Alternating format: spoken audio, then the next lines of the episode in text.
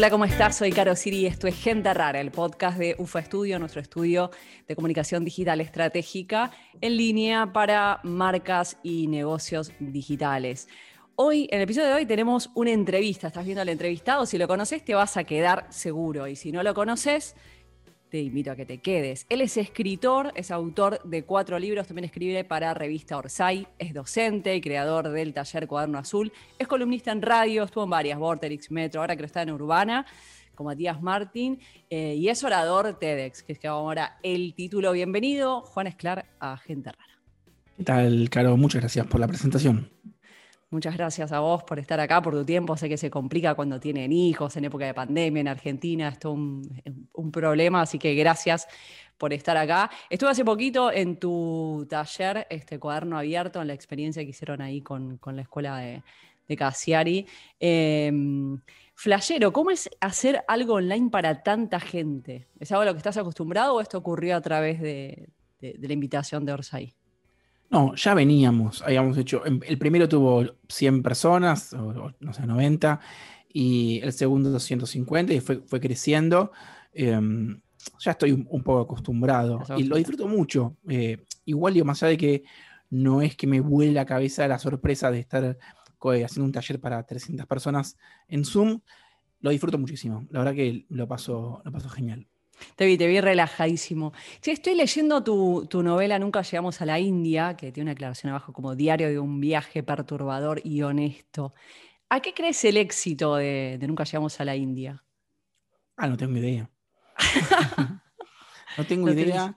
Em, para mí, pensar la literatura desde, desde sus posibilidades de éxito es una manera equivocada de pensar la literatura, es algo que, mejor hace un, editor. Eh, Bien, como que no es tu rol. No, yo escribo lo que se me canta las bolas y ojalá se venda. Eh, Bien, o sea, cero marketing, lo tuyo es realmente lo que te atraviesa hacer. Sí, sí, las novelas sobre todo. Em, porque además cuando las escribí no, no, me conocía nadie, tampoco soy muy famoso ahora, pero las escribí eh, sin pensar en ningún punto de vista en que eh, iban a ser leídas por, por nadie, porque cuando escribí la segunda novela, la primera ni se había publicado todavía. Entonces... Ahora, cuando escribís, es un diario de viaje, pero te escuché varias entrevistas que está ficcionado, o sea, que, no es realmente lo que te pasó. O sea, está, ¿hay forma de ser honesto ficcionando? No, claro, es la única manera de ser honesto ficcionando. Es la única manera de ser. Mirá si vas a ser por ser. Si nadie que cuenta la verdad de sí mismo es honesto porque te estarías incendiando. ¿Cómo, ¿Cómo se te ocurre que alguien puede ser honesto diciendo te voy a contar la verdad de mi vida? Digo, a menos que esté en un lugar donde se vaya como a aprender, esté muy dispuesto a prenderse fuego, eh, decir la verdad de uno mismo es, es, muy, muy difícil, es muy, muy doloroso, muy, no sé. Em, yo encuentro en la ficción la única manera de poder ser honesto. Es decir, digo, simbólicamente honesto, honesto de los sentimientos, honesto desde, otro lugar, pero contando cosas que no pasaron. La ficción es el único vehículo de la honestidad para mí.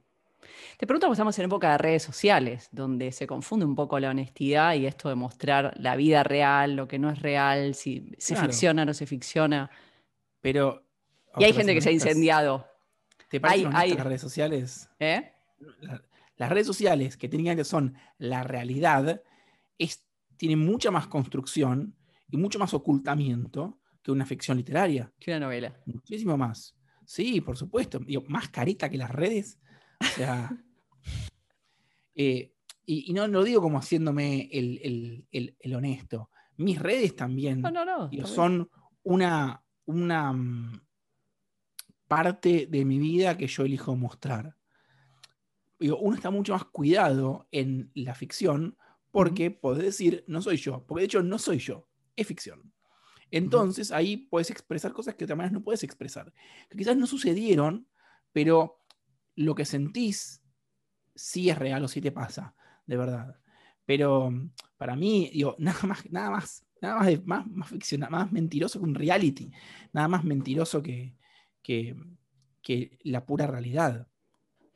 Me gusta, me gusta pensarlo. Para mí no queda tan claro para todo el mundo, pero está, por eso te, por eso te lo preguntaba. ¿Por qué escribís? Bueno, pues yo no escribo para todo el mundo. Escribo para personas que entienden un cierto código. A mí, eh, digo, todo, todo el. No quiero tirarme en contra de la popularidad, pero qué sé yo. A veces veo cosas que la gente consume y digo, che, esto a mí, la verdad, me chupa un huevo. No me interesa en lo más mínimo. Eh, sí, por ahí, por ahí la gente consume de modo literal las redes y de modo literal la literatura. Pero esa es mi grieta. En Argentina se habla mucho de la grieta, en el sentido de, bueno, los, enemigos. Mi grieta son los literales. Yo no puedo vivir con gente literal. Mira, a mí si sos de derecha o de izquierda, me gusta más, me gusta menos, pero lo puedo tolerar. Puedo tolerar muchísimas formas de la maldad y muchísimas formas del existir. Ahora, sos literal, no puedo convivir con vos. La literalidad no, no, no, no, no, no, no lo puedo, no lo puedo tolerar. No puedo tolerar ni, la literalidad ni tampoco la superioridad moral en, términos generales. Pero la literalidad me pone de la cabeza la gente que no puede entender que algo está funcionando de modo metafórico, que está diciendo otra cosa. De la gente que. También hay gente en general con poco sentido del humor. Otra, de, otra grieta. Mira, si no te podés reír, yo prefiero no vincularme con vos. ¿Tenés claro para quién escribís? Cuando estás escribiendo, digo. No tengo la más puta idea. No. No tengo la más puta idea. Eh, ni siquiera, ni siquiera lo, sé ex post. Em, es decir, tampoco es que soy un ingenuo de eh, la mercadotecnia. A veces nos preguntamos en el taller, ¿quién viene al taller? Claro. No sabemos, no sabemos. No saben. No, tenemos identificado un segmento socioeconómico, ni un. O sea, la gente que me sigue a mí no es un segmento de consumo. bueno, sí, porque te está consumiendo. Y de hecho tenés estadísticas. No, pero no, pero no, lo pensás como. No, no, no, no lo puedo, no los puedo identificar. Si es un segmento, es un segmento amplísimo.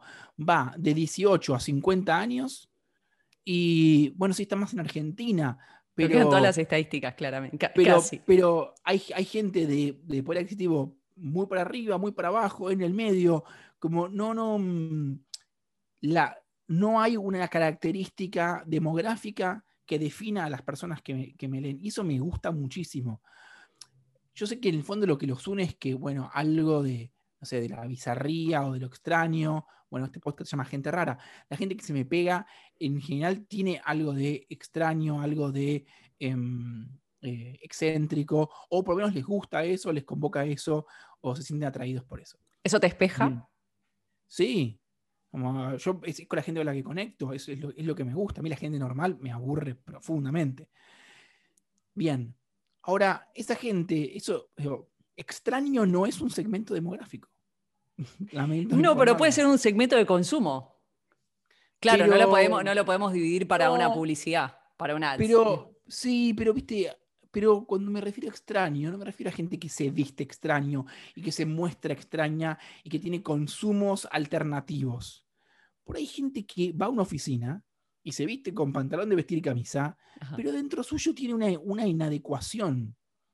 Porque, o sea, no te hablo de la tribu urbana de los extraños, que se peinan raro y se visten extraño.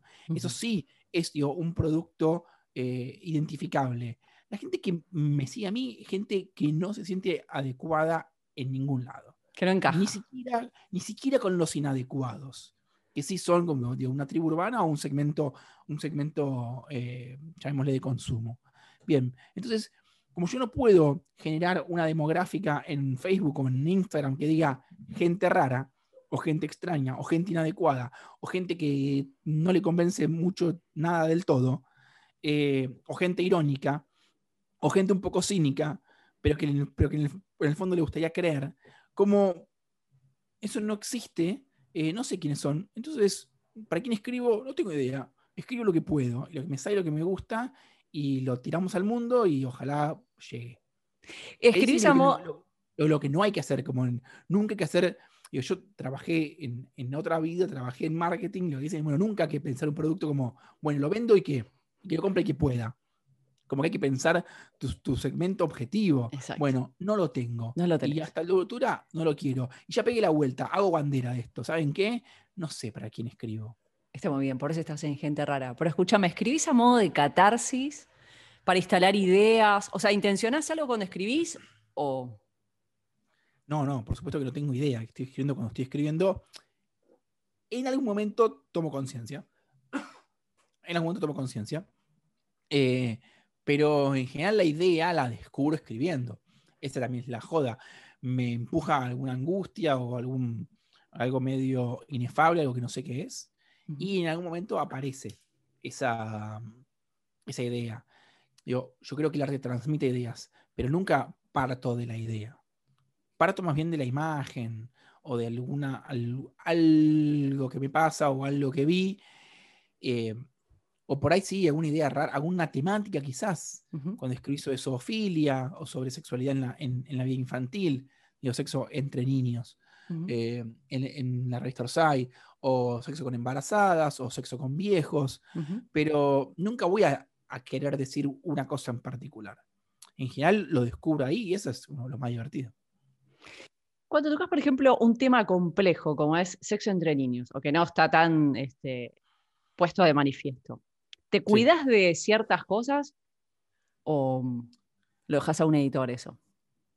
No, yo eh, en general escribo lo que me da la gana y también derrapo y de última que me lo que mi editora Josefina Licitra me dice, che, acá sí, acá no.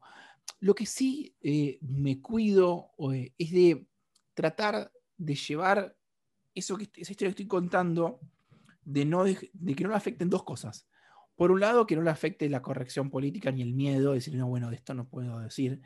Y hay un, hay un momento que no lo afecte la necesidad tontona de transgredir, entre comillas. Es decir, si me pongo a escribir sobre, la sexualidad en la infancia, no es porque agarré y dije, a ver cómo puedo molestar a la gente, eh, hablemos de sexualidad en la infancia. No, es porque es un tema que me interesa, porque mi propia infancia la viví de un modo sexualizado, eh, o, me pasaban cosas que eran del orden de lo sexual en la infancia. No sé, está contado en la novela, pero no sé, para mí la, masturbación es algo que, antecede a la adolescencia, es algo de la niñez. Eh, con, recuerdos muy nítidos, bueno, le, ponía palabras, tenía un nombre, en mi familia sabía que yo lo hacía, como yo decía, bueno, voy a hacer esto, específicamente le decía jugar a los muertos.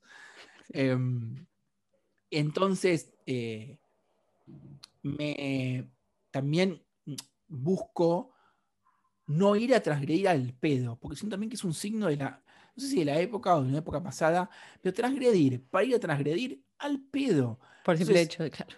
Sí, ¿para qué? No me interesa nada. Ya no quiero espantar a nadie por espantar. Lo que quiero es contar la historia que, quiero contar, eh, encontrar verdades, encontrar temas, encontrar cosas que me conmueven o que me atraviesan, cosas que puedan trascender.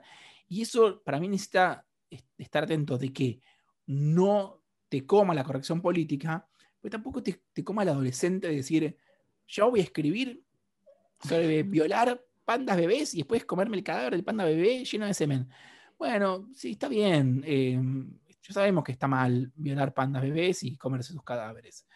Eh, pero ¿qué valor tiene eso? ¿Qué venís a decir vos sobre la necrofilia de panda bebés? tiene algo para decir sobre el mundo, sobre tu vida, sobre el amor, sobre Dios. Hay algo conmovedor en esa historia del asesino de pandas bebés, si no, no la cuentes. Pasaste el canchero y decir, uy, mirá cómo cuento lo más horrible y escatológico y feo que se puede contar, ya se hizo. Ya está. Tenemos preguntar, ¿qué, de literatura. Eh, ¿Qué tiene que tener una historia para que sea interesante ser contada o para que valga la pena? Esto que decís, no, no el simple hecho de transgredir por transgredir, no por cumplir con un personaje, te pusiste el personaje de transgresor, de disruptivo, bueno, te voy a cumplir con eso y salgo. Para empezar, conmover. Tiene que ser entretenida, tiene que ser atrapante, tiene que ser conmovedor y tiene que ser en lo posible trascendente. Es decir, que toque algún tipo de, fibra universal, que digo que del caso particular llegue a decir algo sobre, sobre nuestras vidas universal, bueno, obviamente que culturalmente determinado, en una época determinada, pero decir algo que por lo menos atraviese a tu tiempo, y si no, por lo menos que te atraviese a vos. Deja un pedazo de un pedazo de víscera en la escritura, sino que en tu casa, qué sé yo, hace un post de Facebook.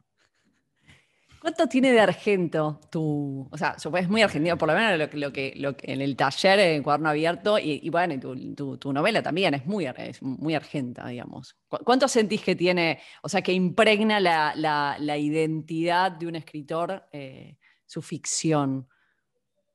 No, totalmente. o sea, no se puede em, separar de eso, por más de ficciones siempre... se, puede, se, puede, se puede separar, hay gente que hay gente que eh, trabaja desde otro lugar y con identificaciones menos primarias, más metafóricas. Eh, en mi caso, una novela que parte de material autobiográfico y yo soy argentino, y va a ser difícil que no sea argentina. Eh, tampoco es algo buscado, tampoco es algo como de, mm, bueno, y ahora voy a meter un mate, un dulce de leche, un gaucho y tres vacas. O sea, justo, además la identidad argentina es algo que no sé si que como me vuelve loco o, me, me, interese muchísimo. Si aparece bien y si no aparece, mala suerte. Justo más es una novela de viaje. Entonces, uno es percibido como argentino constantemente. En mi otra novela, no, no se habla tanto de ser argentino. No, no, no digo que se hable de ser argentino, pero hay algo que quizá me pasa a mí a la distancia, después de dos años de no ir a Argentina, que leo desde acá y, y que extraño muchas cosas, y es la, te leo, o sea, Jano, el personaje es muy argento, por más que esté viajando por el mundo no, y demás. Y, es más, argento todavía viajando por el mundo.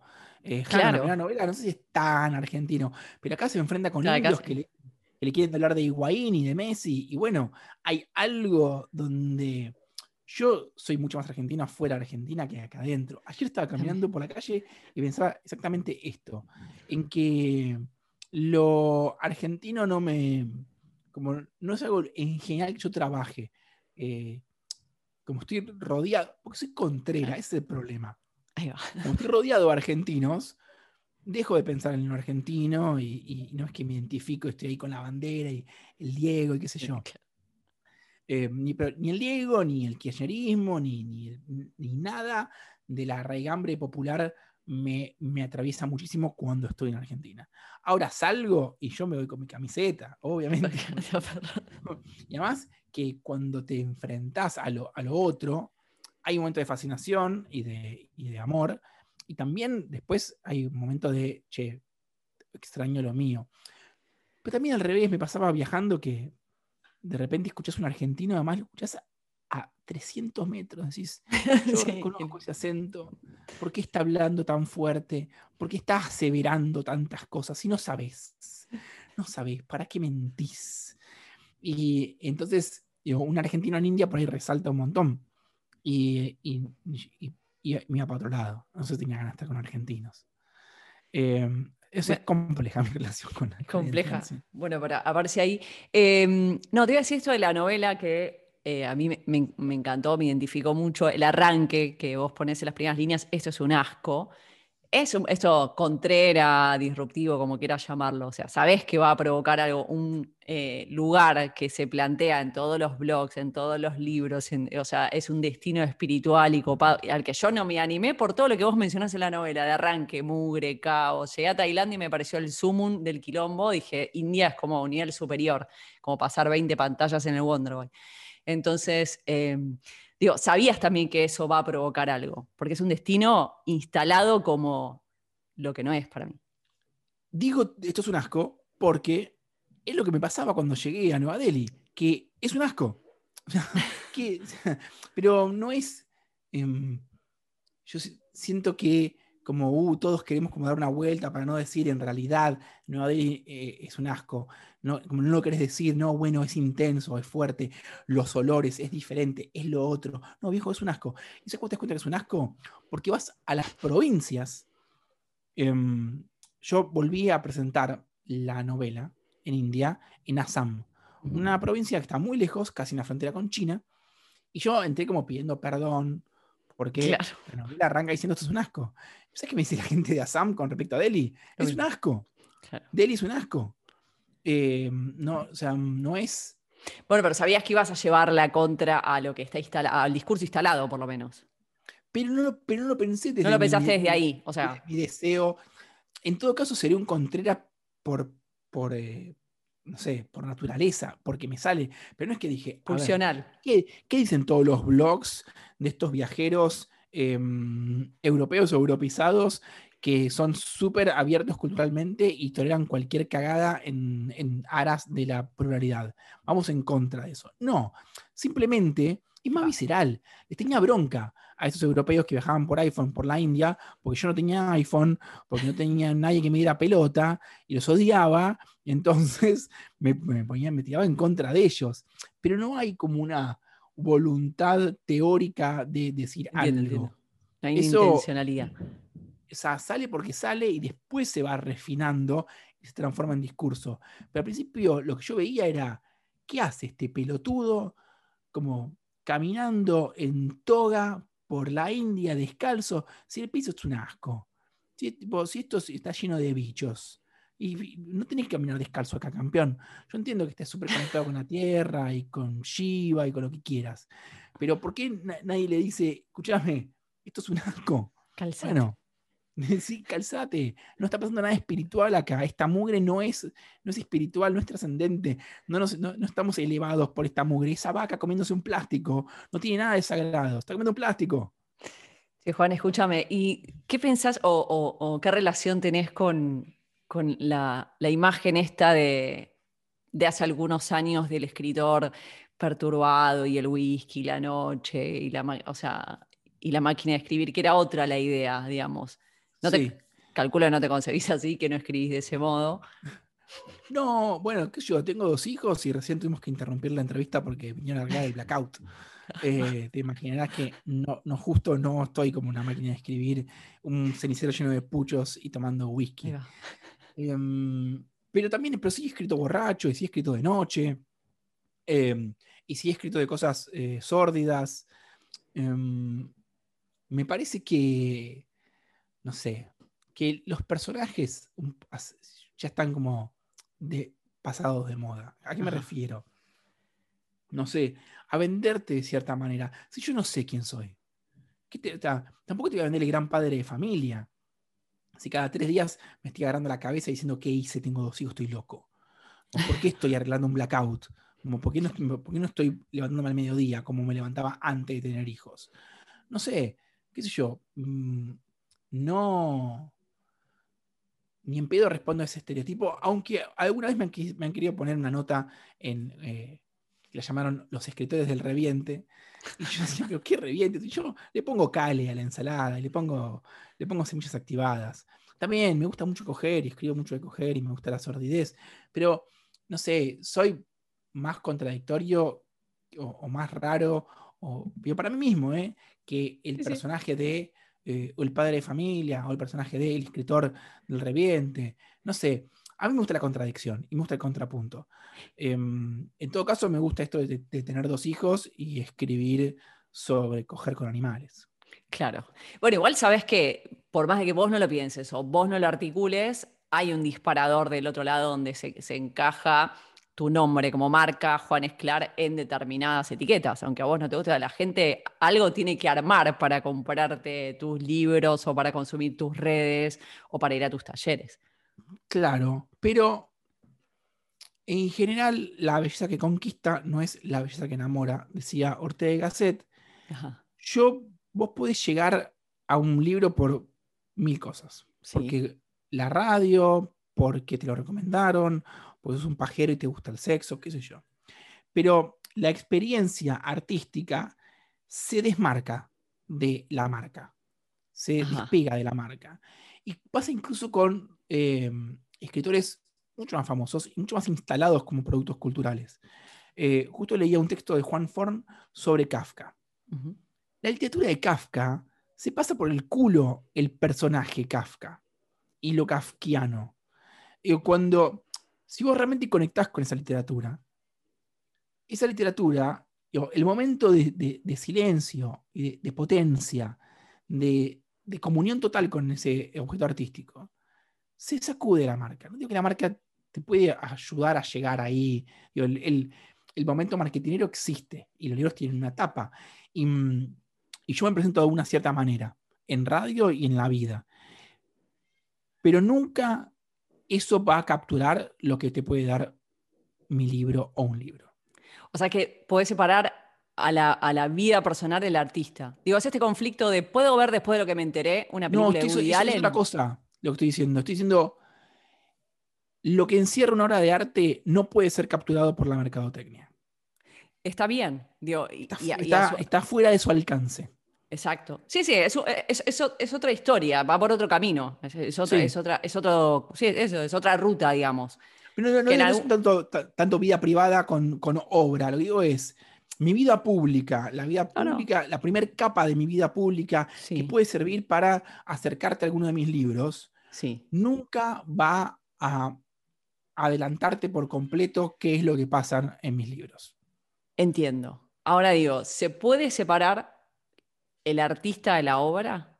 O sea, eso que te decía, este conflicto de, después de entrarme del abuso a la hija de Woody Allen, ¿Puedo ver el cine de Woody Allen sin, sentir ese... O sea, me parece que en algún punto hay una conjunción o no, se puede separar.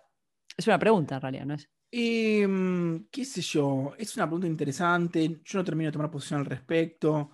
Em, hay una. No, pero yo te diría que sí. Yo, yo a mí, andar cancelando gente por eh, lo que hizo. La mayoría de los artistas eran gente espantosa. Y, mm, y, realmente si la cultura eh, occidental, por lo menos, yo diría que hasta 1950, casi todos los exponentes son o bien misóginos o bien racistas, y en general las dos cosas. Entonces, ¿cómo vas a consumir? ¿Cómo haces para consumir cualquier tipo de cultura si vas a pasarlo por la vara de el juicio, el juicio moral de, eh, correcto, verdadero, de, eh, de, la persona que lo produjo? Em, no sé, pero desde los griegos que tenían esclavos, no sé, no, no, lo entiendo, es absolutamente, puede ser censurable si quieres, digo, pero pasa.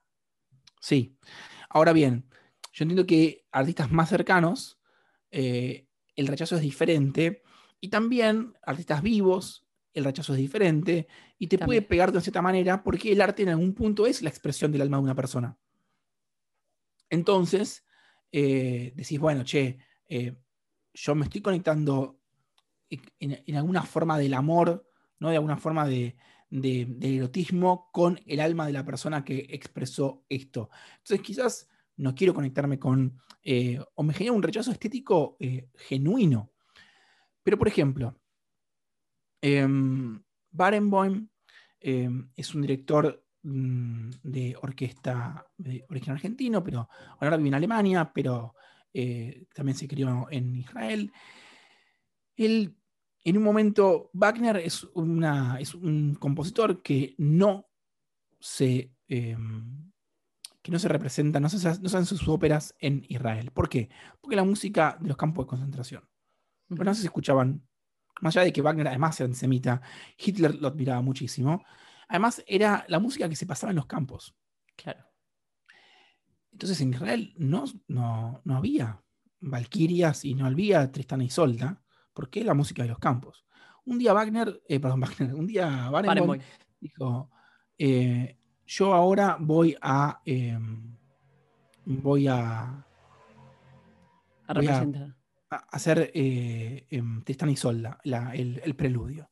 El que quiere se puede ir se armó un quilombo en, Jerusalén con que, bueno, no solo en ese momento, pero digo, gente que se paraba y se iba del, concierto, se armó un, quilombo enorme. Pero vamos a privar la belleza de Wagner al mundo porque Wagner era antisemita o porque los nazis lo pusieron en los campos de concentración. Al mismo tiempo, alguien que estuvo en los campos de concentración tiene ganas de escuchar a Wagner o tiene ganas de que en las instituciones públicas estatales de su país, un país fundado por eh, sobrevivientes del holocausto, se escuche o se represente a Wagner. Es, una, es una, pregunta es una pregunta válida. Pero ahí yo creo que, volvemos al principio, el tema de la, literalidad. No, yo creo que yo puedo como disfrutar a Wagner, eh, más allá de su antisemitismo también tengo una distancia con el holocausto, tengo una distancia con el antisemitismo. es casi un lujo para mí poder disfrutar de Wagner más allá de sus posiciones políticas o sus posiciones raciales. Entonces, em, es un tema complejo donde no termino de, tomar partido, pero yo, yo en general disfruto de, artistas malvados. ¿Qué crees que te diga? No, me, no, voy a dejar de ver a Woody Allen, ni dejaré de escuchar a, Wagner, y eh, ni, dejaré de ver películas de Johnny Depp porque, porque era un forro. y mencionaste nuevamente la literalidad y, nada, tenés muchas partes, sobre todo las partes de, la sexualidad y demás, eh, son bastante literales en tu obra. Hmm. No. No. ¿Por qué? No, ¿por qué no? Me encanta porque por momentos hablo con el escritor y por momentos hablo con el docente, Juan. Claro. No, porque el, porque el porno nunca es literal. Porque si fuera literal, no tendría. ¿Vos considerás que es porno lo que escribís? No, tío, para decirte. Eh, ah, em, para. Sí, tío. No, porque el porno para mí no es un género. Eh, de hecho, para mí el porno no existe. O sea, gente es sexo, punto. El porno para mí es lo más ficcional que, hay, pero tu novela no, es porno. Hay mucha gente que se masturba con las novelas y se calienta con las novelas. Sí, eh, Pero el Marqués, el Marqués de Sade era porno, ¿no? Eh, vamos a estar en la discusión de qué, es porno, pero llamémosle sexualidad explícita. Ok. Bien. Em, ahora, digo, ¿por qué no, por qué no es literal? Eh, porque siempre tiene metáfora, porque siempre está diciendo algo, porque si no, no calentaría. Digo el porno porque a veces se piensa el porno como algo diferente del erotismo y el porno como algo que no tiene metáfora o que es literal. Eh, y nunca es literal, siempre tiene una metáfora, siempre tiene algo que sea sexualmente explícito, no lo hace literal. Eh, siempre hay una, siempre se está diciendo otra cosa. Y de hecho creo que es el lugar donde más metafóricamente trabajo y donde más metafórica se vuelve mi literatura es cuando escribo de sexo. Nunca estoy escribiendo sobre lo que se está escribiendo. Nunca estamos hablando de sexo cuando se está escribiendo de sexo. Siempre hay algo más. Me gusta. Eh, me gusta además porque me vendés esto, es, casi no metafórico, ¿no? Pero me vendés esto del no marketing, sin embargo, en tu TEDx vos sostenés que estas grandes producciones de Disney, o sea, la, conexión entre lo comercial porque hay un mensaje, o sea, pueden hacer estas megaproducciones porque hay un mensaje detrás. Sí. Em, yo creo que las superproducciones de Disney, eh, gran parte de su éxito tiene que ver con que además hay una visión de mundo detrás. Eh, también hay cosas comerciales que no tienen ninguna visión de mundo detrás no sé, no sé cuáles son. Yo estudié mucho a Disney, a DreamWorks y a Pixar y te puedo decir que tienen una visión de mundo. Pero fíjate, eh, en, línea con lo que estamos diciendo, que la, no está en el marketing de las novelas, perdón, las novelas, de las películas de Disney, no está su contenido filosófico. Porque su contenido filosófico es a veces demasiado eh, problemático para la misma Disney. Es decir, utopía no se vende como una novela, una novela, una película, no importa. No se vende como una película en la cual se discute el lugar de la víctima. Utopía, rápidamente lo cuento, es una película donde tanto la heroína como la malvada van a pertenecer a los segmentos más discriminados. En Utopía los discriminados son las mujeres, los pequeños y los herbívoros. Bien, tanto la heroína y es una heroína que se enfrenta a las dificultades de ser una conejita, eh, que es pequeña, que es eh, mujer, que es herbívora, pero quien termina siendo la mala es la ovejita, que también es pequeña, es herbívora y es mujer. Entonces, su utopía está diciendo algo tremendo, que es ser víctima no es una categoría moral. Ser víctima, lo único que te hace es víctima. Una víctima por ser víctima ni dice la verdad, ni es buena. Em, no solo que decir esto spoilearía el final de su utopía, que estoy spoileando para quien no la vio, sino que generaría una polémica tremenda. Imagínate vos salir a decir hoy en los medios, en cualquier medio occidental, las víctimas mienten también. Las víctimas son malas, o pueden ser malas. Vas a tener un quilombo, mínimo. Probablemente. Bueno, una, una película que recaudó más de mil millones de dólares en todo el mundo, como Utopía, dice eso de un modo muy, mm. pero muy evidente. No hay que ser un súper analista de, del discurso cultural para entender que en su utopía las víctimas, digo, las minorías discriminadas pueden ser malas y pueden mentir. Entonces, lo que, em, incluso lo que hablaba con otros eh, periodistas o personas que investigan sobre productos culturales de Disney, es que em, lo que la compañía Disney le pide a la película es que en la venta no sea problemática. Después, en el fondo del discurso, son súper problemáticos. Imagínate una película como, como Frozen, que tiene un montón de corrección política en el sentido de que la mujer poderosa. Pero Frozen también dice algo muy fuerte. Dice, el poder de la mujer emancipada no es para su propio beneficio. Tiene que volver y conectar con la comunidad y conectar con su pueblo. Si no, es dañina.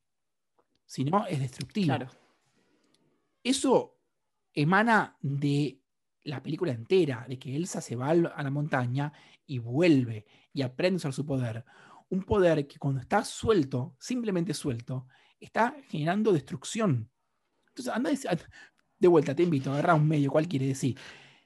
El poder de la mujer suelto, si no es puesto al servicio de, su comunidad, es destructivo y dañino y negativo. Te van a salir a asesinar. Bueno, Disney lo está diciendo con la película hasta el momento, hasta ese momento, la más vista de la historia del cine animado. No, lo, rescataba porque me parece interesante cuando estamos en un mundo donde a veces parece que si haces algo comercial o que se, vende, te vendiste y deja de ser genuino y deja de ser honesto y deja de tener una, funcionalidad simplemente porque tiene éxito comercial. Bueno, eso es una ridiculez porque todo, todo es un producto cultural y todo se está vendiendo de alguna manera. El tema es si, eh, si ese discurso de venta te devora o no, o, si, o si sobrevivís o digo, si hay algo, como te decía, que no se deja reducir por el marketing, por el discurso de venta o por el, el, packaging cultural. Disney no se deja como reducir a la propia venta de Disney. Por eso digo, son, son las bombas que son. Con la maquinaria que tiene detrás, además. Con la maquinaria que tiene detrás, pero también eh, hay, algo muy fuerte en lo que dicen esas películas. Sí, claro. Súper vanguardista y súper a contramano del tiempo. Se cree que Disney corre detrás del feminismo detrás del discurso de la época. Disney lo está forjando. Em, sí, para mí son los instaladores de, temáticas y problemáticas y culturas, lejos de ser, y también, no sé, yo a veces pensaba, mi hijo ve mucho más dibujitos animados seriados que películas. Sí. Las películas las ve todas, pero las ve una vez. Digo, pasan mucho más horas viendo Naruto que viendo eh, Raya y el último dragón, la, última película de Disney que, vimos juntos. Pero em, más allá del impacto cultural, también hay un lugar donde para mí funciona como oráculo.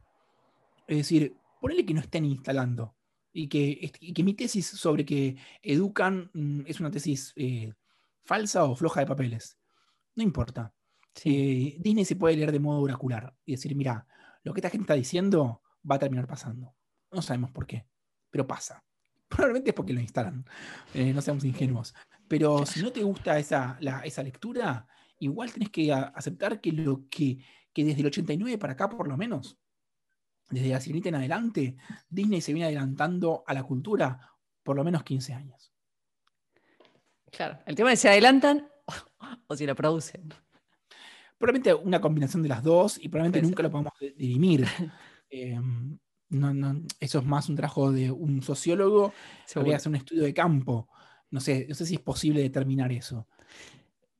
No, es solo para, para pensarlo. Hay un tema que, que me gusta que abordás y que mm, tiene que ver un poco con, gente rara y con, lo que hacemos en el estudio y tiene que ver con la autoexplotación. Y esto de hacer y vivir de lo que te gusta nos está llevando a una autoexplotación. Digamos, una temática que vos solés tocar en... No, no nos está llevando, ya nos llevó. Ya nos llevó, ya, nos llevó puesto.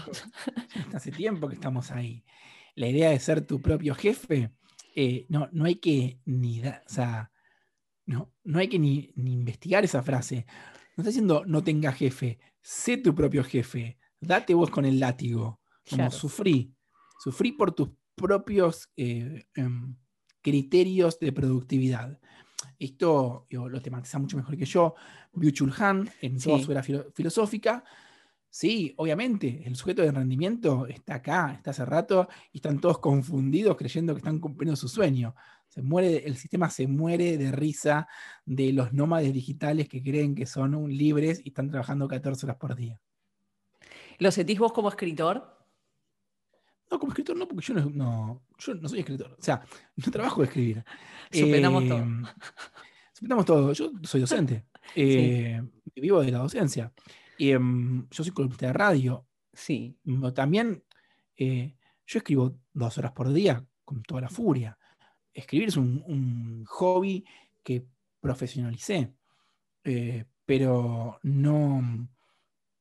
La literatura, por lo menos en mi caso, no no me, no me deja eh, transformarla en, objeto de, explotación. Porque simplemente no puedo escribir muchas horas por día. Me aburro, no quiero más escribir.